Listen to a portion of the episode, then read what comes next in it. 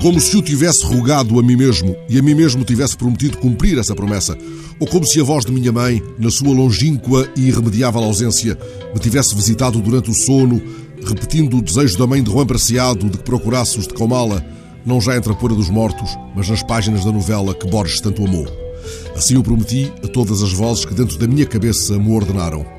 Não deixes de o fazer também, se puderes, neste dia dos 100 anos do nascimento de Juan Rulfo. E assim o fiz, assim o faço e assim peço que o faças, se puderes, alguns neste dia, neste teu dia na cidade dos vivos. Reabre a única novela de Rulfo, como se entrasses em Comala, como se estivesses procurando o coração de um deserto.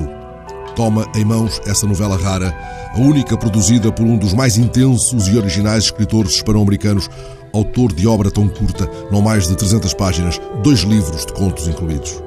Uma outra história breve, escrita em 56, chegou ao cinema numa adaptação de Carlos Fuentes e Garcia Marques, ainda antes de publicada em livro, mas demora-te nesta novela, Pedro Páramo, que inaugura o meu dia, ainda mal arrumada à mesa onde trabalho, a tão folheada edição de Cavalo de Ferro, esta que tem na capa um cavaleiro enfrentando a árida planura mexicana, a da tradução de António José Massano. Abre e lê desde o início. Vinha com mala porque me disseram que cá vivia meu pai, um tal Pedro Páramo.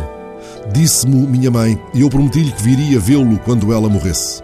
Apertei-lhe as mãos em sinal de que o faria, pois ela estava a morrer e eu estava disposto a prometer-lhe tudo. Não deixes de o visitar, recomendou-me. Chama-se assim e assim. Tenho a certeza de que vai gostar de te conhecer. Então não tive outro remédio senão dizer-lhe que o faria, e de tanto lhe dizer, continuei a repeti-lo mesmo depois de ter conseguido libertar as minhas mãos das suas mãos mortas. O que temos em Rulfo? A morte, é claro, os povoados miseráveis, as aldeias imaginárias onde a vida vale tão pouco.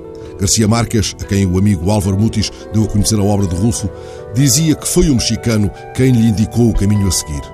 Diego Prieto, antropólogo e diretor do Instituto Nacional para o Desenvolvimento dos Povos Indígenas do México, considerou que Rulfo foi o maior antropólogo entre os escritores mexicanos. Em Rulfo, explicou ele, encontramos a recuperação do tempo circular dos antigos povos do México. É justamente nessa circularidade que tudo acontece em Rulfo. Não há aqui nem agora. Isso permite que entremos, por exemplo, em Comala, onde todos estão mortos, mas ainda não sabemos, e nos sintamos mais vivos, aturdidos, assombrados, mas vivos, como se entrássemos num lugar sagrado.